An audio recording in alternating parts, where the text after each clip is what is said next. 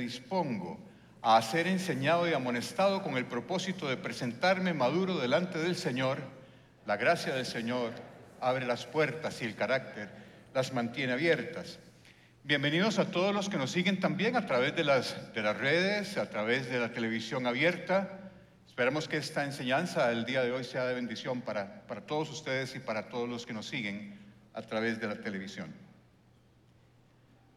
El 13 de agosto de 1993, Hollywood lanza a la pantalla grande una producción cinematográfica basada en un libro que lleva el mismo nombre de la película. No sé si ustedes, alguno la habrá visto. La película se llama El Jardín Secreto. ¿Alguien la vio? Muy bueno, qué bien. No son muchos, pero la película realmente es muy buena. Si alguno de ustedes la quiere ver, se la recomiendo. No se las voy a quemar, pero quiero ponerlos en contexto. Se trata de una película muy bonita de una niña, de una familia inglesa que vive en la India y por un terremoto, esa es la versión de Hollywood, la versión del libro fue otra, pero en la película un terremoto mata a los padres de la niña y la niña se queda sola en la India y el cónsul británico en la India decide enviarla a vivir a Inglaterra con su tío político, que era el único familiar que le quedaba. Ese tío político era el esposo de la hermana de la mamá de la chiquita, señora que también había muerto, cosa que produjo que este hombre se volviera una persona huraña, distante, ausente, que vivían en una mansión gótica extraordinaria con unos amplísimos jardines alrededor y la chiquita llega ahí sola y hacer su vida sola porque no había nadie de familia. El señor pasaba ausente y el primito que ella tenía lo tenían enclaustrado en una habitación porque padecía de una enfermedad en la que supuestamente no podía recibir sol. Entonces le tenían prohibido tener contacto con su, con su primo. Entonces ella se dedica a caminar por toda la mansión, a explorar rincones y a conocer todos los jardines alrededor de, de esta mansión, castillo. Y se topa con una muralla semi-oculta detrás de, un matorral y un portón y ella se asoma y descubre que dentro de, ese, de, ese, de esos muros había un jardín. Un jardín que probablemente había sido muy lindo en su época, pero estaba totalmente abandonado y descuidado. Y entonces ella se mete al jardín y empieza a hacerlo bonito, empieza a plantar, a quitar malas hierbas, y se asocia con un muchachito, un hijo de uno de los sirvientes, de una de las sirvientas de la mansión, y juntos crean en ese jardín una amistad entrañable. Es un lugar donde también el primito sana de su enfermedad. Y para ellos ese jardín secreto se convirtió en un lugar, en un remanso de paz, en un lugar donde encontraban paz, tranquilidad, camaradería, crecieron juntos, sanaron juntos y ese jardín secreto se convirtió para ellos en ese lugar de escape. Yo no sé si usted tendrá algún jardín secreto en donde usted pueda retirarse y encontrarse con su Padre, orar, encontrar consuelo, encontrar fortaleza, encontrar gozo. Si no lo tiene, es muy buena idea que lo tenga, porque Jesús mismo lo tuvo. Y ese jardín era el jardín de Getsemaní que se encontraba en una de las laderas del Monte de los Olivos. Y en ese jardín, en ese lugar, Jesús se retiraba con mucha frecuencia, dice la palabra, Lucas 22 nos dice como era costumbre de Jesús, se retiraba a, al jardín de Getsemaní, al huerto de Getsemaní, después de una frenética actividad ministerial durante el día, las multitudes lo acosaban, eh, etcétera, y predicando, y él necesitaba un lugar, un jardín secreto donde poder estar en oración con su Padre, donde cargar baterías, donde crecer junto con sus discípulos y poder tener tiempo para enseñarles, compartir con ellos. Y ese jardín se convierte en el escenario del el episodio que hoy quiero compartir con ustedes. El texto que vamos a estudiar esta mañana lo encontramos en el Evangelio de San Marcos, en el versículo, perdón, en el capítulo 14, de los versículos 32 a 42. Es un poco largo, voy a leerlo de corrido y después vamos a ir desgranándolo para aprender lo que Dios quiere transmitirnos el día de hoy. El texto empieza así. Fueron al huerto de los olivos llamado Getsemaní y Jesús dijo, siéntense aquí mientras yo voy a orar. Se llevó a Pedro, a Santiago y a Juan y comenzó a afligirse y a angustiarse profundamente. Les dijo, mi alma está destrozada de tanta tristeza hasta el punto de la muerte. Quédense aquí y velen conmigo. Se adelantó un poco más y cayó en tierra. Pidió en oración que si fuera posible pasara de él la horrible hora que le esperaba. Abba, Padre, clamó, todo es posible para ti te pido que quites esta copa de sufrimiento de mí. Sin embargo, quiero que se haga tu voluntad y no la mía. Luego volvió y encontró a los discípulos dormidos. Le dijo a Pedro, Simón, ¿estás dormido? ¿No pudiste velar conmigo ni siquiera una hora? Velen y oren para que no cedan ante la tentación porque el espíritu está dispuesto, pero el cuerpo es débil. Entonces Jesús los dejó otra vez e hizo la misma oración que antes. Cuando regresó de nuevo a donde ellos estaban, los encontró dormidos porque no podían mantener los ojos abiertos y no sabían qué decir. Cuando volvió a ellos por tercera vez, les dijo, adelante, duerman descansen.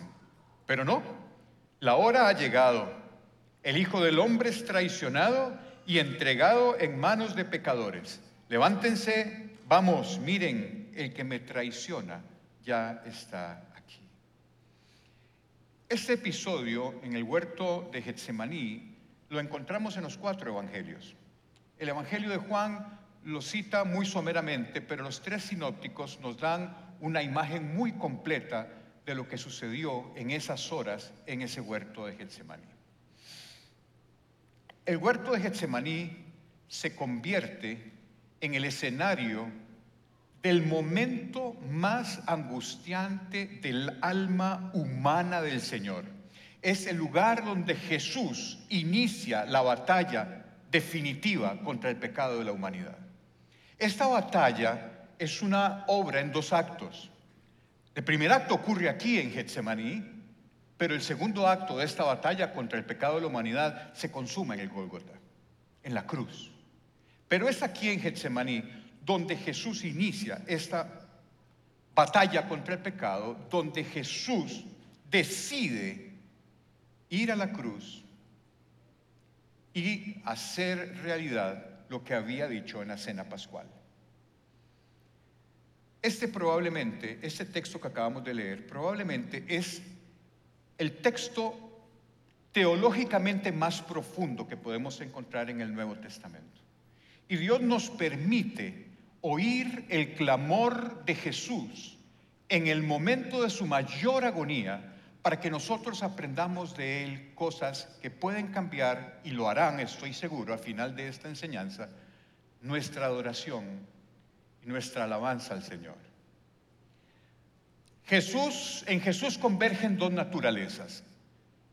Jesús es 100% Dios y Jesús es 100% hombre, a excepción del pecado. Pero estas dos naturalezas en ningún momento una afecta a la otra en ningún sentido. ¿Qué quiero decir con esto? La humanidad de Jesús en ningún momento disminuye la divinidad de Jesús. Pero la divinidad de Jesús tampoco potencia ninguna capacidad humana diferente a la que ustedes y yo tenemos. Jesús tuvo hambre, Jesús tuvo sed, Jesús se cansó, Jesús sangró y Jesús murió. Jesús fue un hombre como ustedes y como yo, a excepción de que en él no existe pecado. Jesús no era Superman, Jesús no era Wolverine. ¿Saben quién es Wolverine, verdad? Jesús no se sanaba la herida y se cerraba. Jesús fue humano, fue 100% hombre y 100% Dios. Y en este episodio nosotros vemos y el Señor Dios nos permite ver lo que estaba sucediendo en el alma humana de Jesús, en ese momento de agonía antes de su muerte en cruz. Y como les digo, si el Señor permite que nosotros oigamos hoy el clamor de su Hijo, es porque de ahí vamos a tener una idea mucho más profunda de lo que significó ese momento para Jesús y las consecuencias que tiene para nosotros hoy. Vamos a poner en contexto este texto. Esto ocurre inmediatamente después de que Jesús concluye la cena pascual con sus discípulos, donde instaura la última cena. Y sale con once discípulos camino a Getsemaní. Once porque el doce lo andaba traicionando. Entonces Jesús, con sus once discípulos, se dirige al huerto de Getsemaní, como era usual en él, para retirarse a orar y estar con sus discípulos en una relativa calma y en presencia de Dios. Este huerto de Getsemaní probablemente era una propiedad privada. Y el nombre no es un nombre casual. Getsemaní es la combinación de dos palabras hebreas, get o gat, que significa prensa, y shemani, que significa aceites. Era probablemente en esa propiedad privada donde estaba la prensa con la cual se exprimen las aceitunas para obtener el aceite de oliva. Y estaba en un monte que se llamaba el Monte de los Olivos, porque era un monte plantado de olivos. Probablemente se piensa que esa propiedad del huerto de Getsemaní era una propiedad privada que el propietario lo había puesto al servicio de Jesús para que Jesús tuviera ese jardín secreto. Jesús está enfrentando y va a enfrentar uno de los momentos más angustiantes. Y se va al huerto a orar en medio de esa circunstancia que él sabía que se le venía encima. Y aquí voy a hacer un paréntesis porque es importante que tomemos conciencia de lo que esto nos puede enseñar hoy. En momentos de máxima angustia en su vida, que todos aquí hemos pasado, ¿a dónde corre usted cuando se asusta? ¿A dónde se refugia usted cuando está en un momento de angustia? De esos que te dejan sin dormir toda la noche, que pasas viendo al techo y que el sol no le da la gana salir al día siguiente, la noche se hace eterna y conforme avanzan las horas, usted se va sumiendo cada vez más en miedo, en angustia, en temor. ¿Qué hace en ese momento? Jesús nos enseña y nos modela que lo que hay que hacer es buscar su jardín secreto y clamar al Señor y orar. Y la paz que sobrepasa todo entendimiento vendrá sobre ustedes. Jesús entra al huerto y le dice a sus discípulos, siéntense aquí mientras que voy a orar. Esto es lo que Santiago nos dice en el capítulo 5, en el versículo 13. Alguno de ustedes está pasando por dificultades, que ore. Ese es lo que hay que hacer. Y Jesús lo modela perfectamente aquí. Jesús deja en entrada del huerto a ocho de sus once. Si las matemáticas no me fallan, once menos ocho son tres, sí. Deja a ocho de sus discípulos en la entrada del huerto y se lleva con él a tres discípulos más adentro. Pedro, Juan y Santiago. No es la primera vez que Jesús selecciona a estos tres discípulos en momentos claves de su vida ministerial. Acuérdense ustedes que Jesús se llevó a estos tres discípulos para que presenciaran la resurrección de la hija de Jairo. Y ahí Jesús los hace partícipes del poder sobre la muerte. También selecciona a estos tres discípulos y se los lleva al monte de la transfiguración y ahí los hace partícipes de su gloria. Y en este episodio selecciona estos mismos tres y los hace partícipes de su agonía.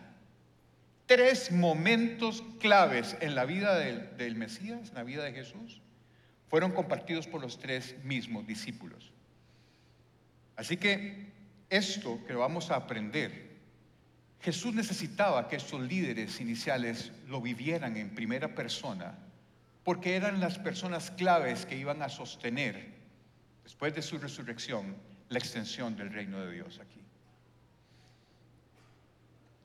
Ante esta situación de suma angustia de Jesús, Jesús le dice a sus discípulos, velen, velen conmigo. Y al final de la enseñanza les voy a explicar lo hermoso que esto significa. Pero sigamos. La parte agónica de Jesús la empezamos a, leer en el versículo 33 y 34, donde literalmente Marcos pone lo siguiente. Y comenzó a afligirse y a angustiarse profundamente. Les dijo, mi alma está destrozada de tanta tristeza hasta el punto de la muerte. Estas palabras brotan de la boca de una persona que está contemplando algo terriblemente espantoso que se le viene encima y que está por suceder. Aquí Jesús está viendo que va a materializar en carne propia aquello que había simbolizado en la última cena. Su cuerpo sería destrozado y su sangre sería derramada hasta la última gota. Y esta angustia es tal que Jesús dice, estoy a punto de morirme. En el Evangelio de Lucas, en el texto paralelo de este texto, Lucas nos añade un detalle que es importantísimo. Lucas dice que en ese momento Dios envió un ángel para fortalecer a Jesús en ese momento. Noten que es para fortalecerlo, no para consolarlo. Si ese ángel no, no, fortalece a Jesús en ese momento, Jesús se muere ahí y no sube a la cruz. Y Dios le manda un ángel para que lo fortaleciera en ese momento de profunda agonía. Dice el, texto que sigue, se adelantó Marcos 14, 35, 36 se adelantó un poco más y cayó en tierra. Pidió en oración que si fuera posible, pasara de él la horrible hora que le esperaba. Abba, Padre, dijo, clamando, todo es posible para ti. Te pido que quites esta copa de sufrimiento de mí, sin embargo quiero que se haga tu voluntad y no la mía. Esta escena es terriblemente dramática. Jesús, el Santo de Israel, el Hijo de Dios, tirado en el suelo. Y Lucas nos amplía aún más lo que está sucediendo ahí. Porque Lucas en el texto paralelo nos dice, oró con más fervor y estaba en tal agonía de espíritu que su sudor caía a tierra como grandes gotas de sangre. Esto a Lucas no se le pasó de, lejos. Lucas era médico. Y sudar sangre es una condición médica, se llama hematohidrosis. Y es una condición que ocurre en una de cada ocho millones de personas. Y lo que sucede es que cuando la persona está en un estado de estrés tan alto, se liberan a la sangre una gran cantidad de hormonas relacionadas con el proceso de estrés que suben la presión arterial a tal punto que si no hay una vasodilatación de los capilares periféricos, el corazón literalmente estalla. Y esa dilatación de los vasitos capilares de la piel y la presión tan elevada los rompe y hay paso de sangre hacia las glándulas sudoríparas. Y esta gente suda sangre. Así que esta figura que nos dice Lucas no es una figura poética ni metafórica. Literalmente Jesús sudó sangre tirado en el suelo. Y entre lágrimas y clamor le pidió al Padre que si era posible que pasara de largo esa copa. Así que Jesús ora tres veces lo mismo. Y este sudor no es por calor. Esto no ocurrió en una noche veraniega de Jerusalén. Esto no ocurrió, este sudor no es por calor. ¿Por qué se los digo? Porque ahorita después encontramos a Pedro en el patio de Caifás acercándose a una hoguera para calentarse porque tenía frío. O sea que Jesús no sudó porque hacía calor, Jesús sudó porque estaba muriendo de angustia, clamando al Padre y sudando sangre. Jesús ora tres veces lo mismo. Y aquí las escrituras no nos disfrazan nada. Con una honestidad escandalosa vemos a Jesús enfrentar el precio de la obediencia. Sus oraciones fueron acompañadas de clamor, lágrimas y sangre. Y, yo me pregunto, ¿cuál era el origen de tanta angustia de Jesús? Porque vean, yo no creo que ese nivel de angustia sea porque Jesús le tenga miedo a la muerte, o le tenga miedo al dolor, o le tenga, no sé, le tuviera miedo a la vergüenza de morir crucificado. No lo creo. ¿Por qué no lo creo? Porque a lo largo de la historia hemos visto hombres comunes y corrientes que enfrentaron la muerte con un coraje y una quietud asombrosa. Incluso los mismos discípulos. ¿Recuerdan ustedes la muerte de Esteban, el primer mártir, que murió a pedradas y mientras está recibiendo esa lluvia de piedras, se abre el cielo y tiene la imagen de Jesús y Dios en el cielo y muere en una quietud asombrosa, bendiciendo a Dios hasta que una pedrada lo mató. Pero era una quietud asombrosa. Si ustedes leen la vida de los mártires y de las muertes de los primeros discípulos de Jesús, mueren con una quietud y una tranquilidad escandalosa. Y aquí vemos al, al Hijo de Dios, a Jesús, llorando sangre. ¿Por qué? ¿Cómo podemos explicar que muchos de los discípulos de Jesús hayan muerto de una manera con mayor entereza que la que le está enfrentando Jesús? La razón es que Jesús se estaba enfrentando a algo que nunca nadie se ha enfrentado y nunca nadie más se va a enfrentar. Jesús lo que estaba enfrentándose era algo desconocido para él. Por primera vez en su vida, Jesús iba a experimentar el abandono de su Padre a causa del pecado.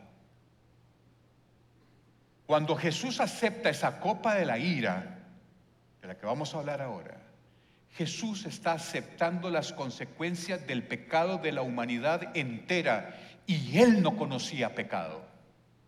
Y aceptó hacerse pecado por obediencia y amor al Padre y por amor a ustedes y a mí. Eso fue lo que hizo Jesús. Por eso es en un nivel de agonía. Jesús no conocía pecado, no conocía las consecuencias del pecado, las sabía, pero nunca las había experimentado porque en él no había pecado, pero decidió hacerse pecado para que usted y yo hoy tengamos una correcta relación con Dios. Por eso Jesús lloró, clamó y sudó sangre en el huerto de Getsemaní. Jesús dice, si es posible, pasa de mí esta copa. ¿A qué copa se está refiriendo Jesús? Eso sí es una licencia metafórica. Porque la copa en todo el Antiguo Testamento es una metáfora de la ira de Dios contra el pecado.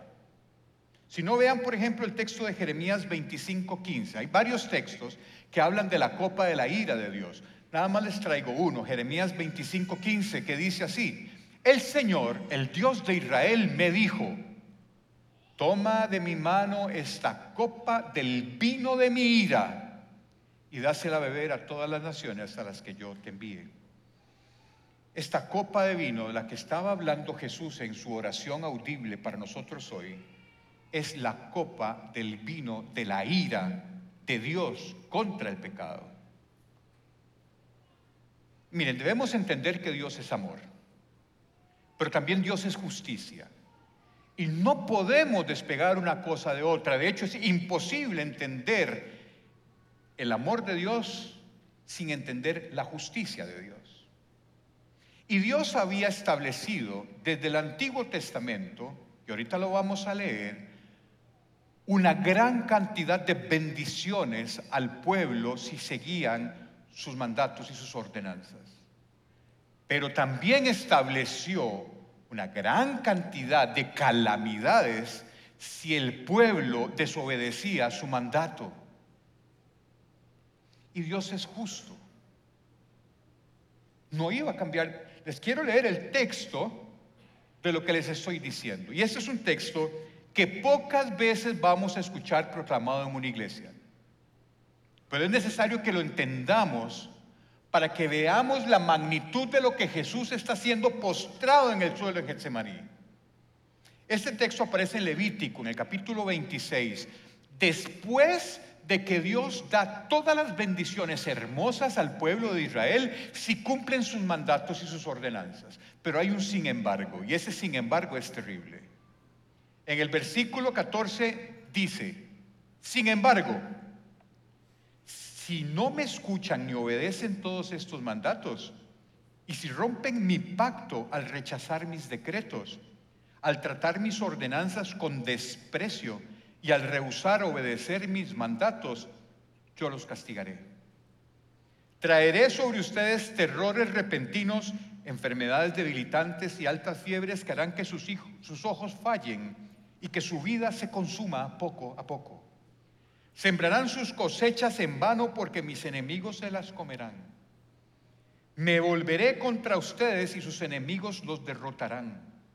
Aquellos quienes los odien los gobernarán y ustedes huirán aun cuando nadie los esté persiguiendo. Y si a pesar de todo esto todavía me desobedecen, los castigaré siete veces por sus pecados. Quebrantaré su espíritu orgulloso al, hacer que el cielo sea tan rígido como el hierro y la tierra tan dura como el bronce todo su trabajo será en vano, porque la tierra no dará cosechas y los árboles no producirán fruto. Si aún así permanecen hostiles conmigo y rehusan obedecerme, aumentaré siete veces el desastre a causa de sus pecados. Enviaré animales salvajes que los privarán de sus hijos y destruirán su ganado ustedes disminuirán en número y sus caminos quedarán desiertos. Y si todavía no aprenden la lección y continúan su hostilidad hacia mí, entonces yo mismo seré hostil con ustedes y los castigaré siete veces con calamidades por sus pecados. Enviaré ejércitos en su contra que llevarán a cabo la maldición del pacto que violaron cuando corran a sus ciudades buscando seguridad, les enviaré una plaga para destruirlos ahí mismo y serán entregados en manos de sus enemigos. Destruiré su provisión de alimentos, al punto que diez mujeres necesitarán un solo horno para preparar el pan de sus familias. Ellas racionarán el alimento por peso y aunque coman no se saciarán. Si a pesar de esto todavía rehusan escuchar y aún permanecen hostiles hacia mí, entonces yo descargaré toda mi hostilidad. Yo mismo los castigaré siete veces por sus pecados. Ese es el contenido de la copa de la ira de Dios. Las consecuencias del pecado de la humanidad están aquí claritas. Y Dios puso sobre los hombros de Jesús toda la carga de pecado y todas esas consecuencias. Estas consecuencias eran para nosotros. Si Jesús no se hubiera tomado la copa de la ira, estas consecuencias son nuestras, no de Él. Ese era el plan de Dios para redimir a su pueblo. Que su Hijo pagara con su sangre y su sufrimiento el pecado de toda la humanidad, el suyo y el mío. Y que esas consecuencias que acabamos de leer no recayeran sobre nosotros. Dios es justo. Dios había declarado que esto tenía que ocurrir. Y nadie podía evitar que esto pasara excepto su Hijo Jesús. Que por amor y obediencia a Él y por amor a nosotros aceptó las consecuencias de tomar esa copa de la ira de Dios. Lo inmensamente maravilloso de las escrituras, de la santa palabra de Dios, es que esto fue anunciado 700 años antes de que pasara. Y esto lo describe Isaías en el capítulo 53 de su libro. Esto que Jesús está haciendo, Dios se lo reveló 700 años antes al profeta. Y el profeta lo escribe de esta manera. Todos nosotros nos hemos extraviado como ovejas. Isaías 53 del 6 al 7. Todos nosotros nos hemos extraviado como ovejas. Hemos dejado los caminos de Dios para seguir los nuestros. Sin embargo, el Señor puso sobre él los pecados de todos nosotros. Fue oprimido y tratado con crueldad. Sin embargo, no dijo ni una sola palabra. Como cordero fue llevado al matadero y como oveja en silencio ante sus trasquiladores, no abrió su boca. Al ser condenado injustamente, se lo llevaron. A nadie le importó que muriera sin descendientes, ni que le quitaran la vida a mitad de camino. Pero lo hirieron de muerte por la rebelión de mi pueblo. Él no había hecho nada malo y jamás había engañado a nadie. Pero fue enterrado como un criminal.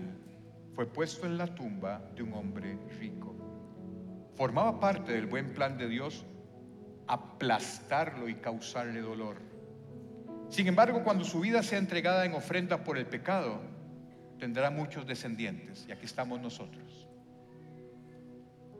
Disfrutará de una larga vida y en sus manos el buen plan del Señor prosperará. Creo que ahora sí es posible que entendamos la agonía de Jesús en Getsemaní. Después de esto, nuestro nivel de alabanza y adoración a Jesús por lo que hizo tiene que alcanzar altitudes insospechadas. El Santo de Israel, el que nunca pecó, experimentó en sí mismo la amargura de las consecuencias del pecado para que ustedes y yo hoy no las tengamos.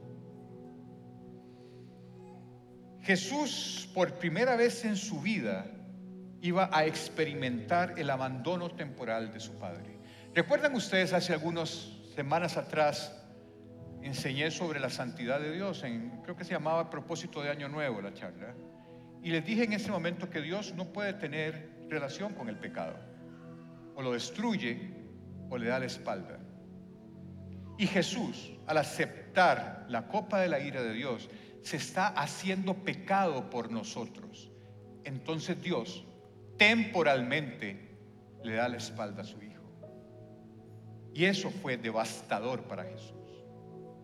Fue ahí en el huerto, fue ahí en Getsemaní, donde Jesús aceptó recibir toda la ira de Dios.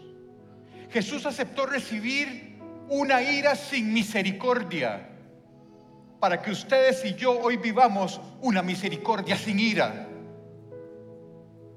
Eso fue lo que hizo Jesús.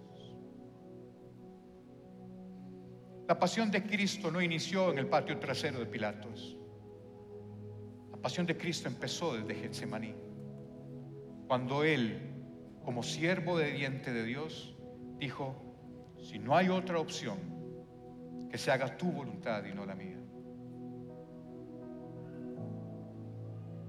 Eso mismo lo dice Pablo, y lo dice Pablo a la iglesia de Corinto de una manera muy resumida, pero muy linda. En 2 Corintios 5:21 encontramos lo que Pablo le dice a la iglesia y nos lo dice hoy a ustedes y a mí. Pues Dios hizo que Cristo, quien nunca pecó, fuera la ofrenda por nuestro pecado, para que nosotros pudiéramos estar en una relación correcta con Dios por medio de Cristo.